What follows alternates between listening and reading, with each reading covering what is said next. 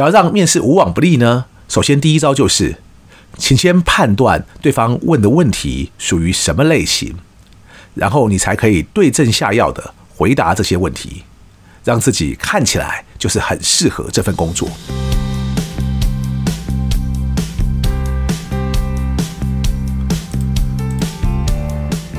一谈就赢，Do the right thing。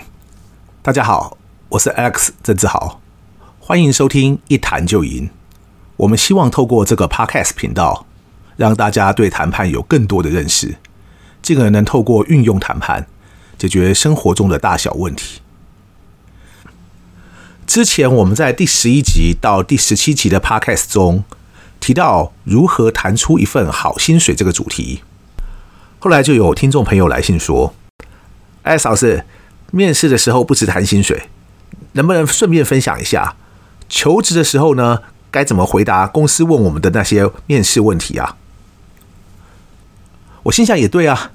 你总要能够面试先过关，然后才能和公司谈薪水啊。所以接下来这几集呢，我们就来谈谈该怎么回答那些求职时的面试问题。不过首先我们现在工商时间一下哈，有订阅我们电子报的朋友，应该都会知道。我们在前几天呢，推出了一个电子报订户限定的电影包场，我会和大家一起去看《蓝色巨星》这部很好看的动画的杜比 Atmos 版。《蓝色巨星》这部片子的重点就是音乐，所以呢，片商后来终于把这部片子的杜比 Atmos 版引进台湾之后，等于在音效上又会是大大的升级，真是观众之福啊！所以即使我自己已经去二刷过这部片子了。我现在要为了这个特别的版本呢，要来三刷，而且是自掏腰包包场哈，邀请大家和我一起去参加。要知道呢，这部片子的杜比 Atmos 版呢，在台湾只有五家影城才能放映，其中在台北只有一家哦，其他家呢想放还只能放普通版，所以可以说是机会难得哦。这个活动讯息呢，在我的脸书粉丝专页上也找得到。我的脸书粉丝专业的网址呢，我也放在本集 Podcast 的页面上了。大家有兴趣可以一起来报名参加。不但电子报本身是免费就可以订阅的，这场活动呢也是免费的。虽然现在看起来已经早就额满了哈，不过有报名有机会。谁知道那些已经在粉丝留言上留言加一报名的人会不会来呢？所以欢迎大家尽早加入候补的行列。另外一点要提醒大家的是，除了 Podcast 要订阅追踪之外，我也诚挚希望大家都能来订阅一谈就赢的电子报。这样不但可以收到我们有什么最新的文章、影片或者 Podcast 的通知，而且未来假如再有什么像是这次免费包场电影这种好康或其他活动的话，你也会在第一时间就能收到通知。所以不订电子报就太可惜喽。好的。接下来就来谈谈我们今天的主题：如何回答好求职时的面试问题。就像谈判，我们每次都会和大家说，请先厘清这次谈判的目的到底是什么。所以，对接下来这几集的 Podcast 来说，我也想先和大家说清楚，之所以要分享这些回答的方式，原因或目标在于哦，让我们能够顺利得到一份好工作。这里的关键词不只是得到哦，而且还有一个好字。什么意思呢？假如你有听过之前谈薪水的那几集，你就应该会知道哦，不是什么工作都会是个好工作。而我也知道呢，有些面试官就是不会吃这一套。但我也会建议大家，针对那些违反一些面试原则，甚至会问一些让人尴尬的、可能违法的问题的那些公司。我觉得那种工作哈，还是少做为妙。所以呢，我们也不用去考虑怎么去突破那种人的心防。顺便也跟大家沟通一个基本的概念，就像公司来征才哦，很多公司的目标其实也不是放在要选上最好的那一位人才，因为他们要找的其实是最适合他们的人才。所以跟我们从小说什么念书考试要考第一名这种观念可能不太一样哦。另外，对我们这些求职者来说呢，我们的目标也不太一样。我们应该要追求的是让一家最适合的公司愿意用我们，而不希望来个全垒打哦，每家公司去面试都要上，因为也没有那个必要。我自己在短暂的一段期间中面试过最多次的一段，大概是那个时候我刚从美国念完 MBA 的时候，还没回国呢，就开始丢履历，然后一回国呢，马不停蹄的就开始一家又一家的面试，加上我应征的有些工作可能因为是经理职嘛，所以真的是要过五关斩六将的面试，一个职位呢要面试个两三次很常见，最多关的一家啊。居然要去面试多达六次，所以光是那家公司呢，我就前后去了六次。那阵子我大概每天都在面试，而且一天去个两三家不同的公司也很常见。其实坦白说哈，那是因为那个时候年轻呐，而且那个时候又是想要跳到不同的产业去做一份工作性质不同的工作。那个时候很担心呢，没有公司会要我，于是呢，我才会丢那么多份的履历。那也许是因为我写这个履历或求职信的功力，那个时候就已经很厉害了，所以我也很少什么石沉大海，然后没有回音的。但是啊，那么多公司都要我去面试，其实也很累啊。现在回头想想哈，假如要我给当时年轻的自己一个建议的话呢，我会对自己说啊，对自己有信心一点，慢慢来，不要着急，因为有准备呢，才会面试的够好。像这种呢，一天要跑两三家不同公司面试的，虽然我后来多半都拿到 offer 哈，但我一直觉得，万一我不是自己把自己搞得那么满，我的表现呢，应该都还可以再好一点。也顺便跟大家说，你为什么应该听这一集呢？因为我不是那种学经历一级棒的人，我去美国念的学校，可能台湾多数人都没有听过，而我当时从美国回来时呢，因为我要跳到不同的产业嘛。所以我去应征的每一家公司呢，我基本上都没有那个产业的工作经历。所以老实说哦，有些问题我当时真的不知道该怎么回答。而这样都还可以顺利拿到 offer 哦，我想这些面试技巧大家应该都会很有兴趣听一听。那我后来呢，职场之路就还蛮顺遂的，所以我的角色就变成要去面试别人，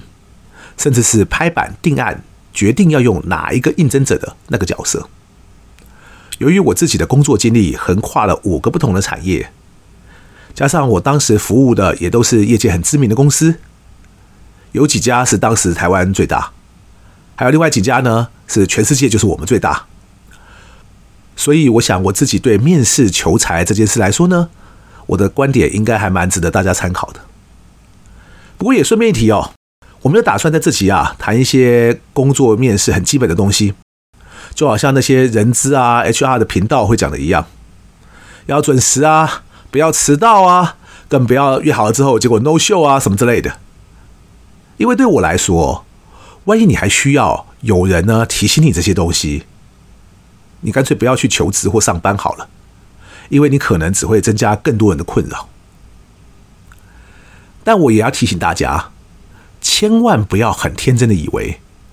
面试技巧没什么重要的。你只要能坦率的做自己就好，因为你始终相信，只要自己是钻石，一定会在沙礫中也能发光之类的话。我自己就有一个朋友哦，一路从建中到台大电机，后来也去美国一家知名大学拿了一个博士，但他就曾经向我抱怨说，他自己从高中到大学都一路名列前茅，结果毕业了二十年以后啊，那个时候大学一个当时在班上吊车尾的同学。现在居然呐、啊，已经是一家知名科技公司的总经理。那他自己虽然也混得还不错哈，尤其从一般人角度来看，但那位他的总经理同学的年薪啊，却比他多了一倍还不止，让他很感叹呐、啊。所以呢，每个人的人生机遇很难讲。但你假如觉得自己凭着自己在专业上无人能及的能力，就一定呢有别人会捧着大好机会上门来求你去上班。我觉得你可能想太多了。想要让面试无往不利呢，首先第一招就是，请先判断对方问的问题属于什么类型，然后你才可以对症下药的回答这些问题，让自己看起来就是很适合这份工作。其实这些问题的类型呢，也不是我独创的，这在业界也都行之有年，而且每个人或每家公司也都可以有不同的版本。但我后来为了录这一集啊，我就上网搜寻了一下，因为想要确认自己的资讯和现在的主流会不会有时间差嘛。结果我反而很意外，因为你假如用面试问题类型来当关键词去搜寻的话，尤其是一些台湾的网站哦，其实都会让我觉得很奇怪，因为我看到的一些网络上的教战守则啊，例如有人列出什么十大面试问题，然后该怎么回答之类的。结果我看起来呢，其中九题啊，都是我们等一下要讲的第一类而已，只有其中一题属于另外一类，所以我就怀疑啊，这些网络上的教战守则是要写给谁看的？写给那些毫无工作经验的大学毕业的新鲜人看的吗？那假如面试官问了其他问题，那他们要叫人怎么回答？而且就算是那十大问题好了，我也不觉得照他们建议的那样回答。公司就会请你来上班呢。我在这次的 Podcast 系列要与大家分享的，总共有五大面试问题的类型，而每种不同问题的类型，当然就可以再进一步发展出许多不同的问题。所以关键不只是你去听清楚对方问的那个问题，然后就照字面上的意义去回答了。而是你要先准确判断这个面试的问题属于哪个类型，然后你才能决定自己回答的方向和内容。那到底该怎么判断这个问题属于哪种类型呢？我先跟大家讲一个重要的原则，我们在之后也会呃经常提醒大家，那就是不要用对方的问法来判断，也就是不要只从字面上。去看对方问了哪些字或哪些句子，而是试着去想想，哎，对方为什么要问我这个问题啊？也就是想办法去哦，就算用猜的也好，去判断对方问这个问题时的意图。所以，面试问题到底有哪五大类型呢？第一个就是最基本的，我们叫做传统一般型的问题，也就是例如像介绍一下你自己啊。或者你大学时候为什么就读这个科系啊？又或者是你为什么想来应征我们这家公司啊之类的。好，这种问题你一定会被问到，但对这种类型的问题来说，它通常不会是一个鉴别型的问题，也就是公司呢很少会只因为这些问题的答案就决定要不要录取你。所以呢，你在这种类型问题上的表现，就是设法表现得自在大方。只求不要失分就好。而对公司的面试官来说啊，这种传统一般型的面试问题，通常只有两个重点。第一个呢，是用来确认你在履历表或人事资料上提供的一些资讯正确与否。意思是呢，你假如连毕业的年份都答错，就算人家啊不认为你是造假，也可能会认为哦，你这个人糊里糊涂的，连自己呢哪一年毕业的都搞不清楚。那接下来可能就没戏唱了。这种问题的另外一个目的或重点，其实是用来热身，让你比较能够放松，接下来也才会比较进入状况。而且不只是去应征的你要热身哦，面试官自己呢，有时候也需要先热身一下。甚至包括我自己在内，我以前常常有这种经验哦，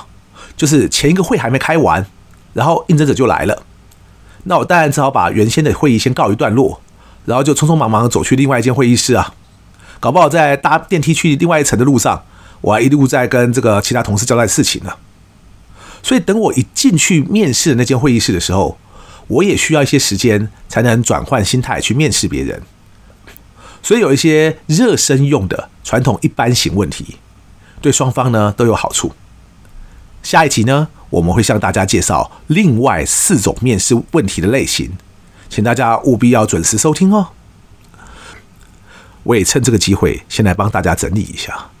针对工作面试，我想有三件事情很重要。第一个，知道对方正在问的是什么样的问题的类型，然后你回答的时候才能够对症下药。第二个，不要用对方的问法来判断，而是要用对方问这个问题时的意图来判断。第三点哦，我刚刚可能没有提得很详细，但我也会建议大家，因为有些人会觉得面试不用特别准备嘛，我就做自己就好。但其实哦，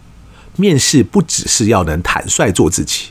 而是要能展现出一个更好的自己，这样对方也才能够相信。万一你加入他们公司的话呢，你会愿意拿出自己的最佳表现。最后呢，也顺便向大家报告，我们在一开始的第一集到第十八集，其实是采用每天都有新的集数和内容上架的日更。但后来有听众向我反映呢，这样的频率太密集了。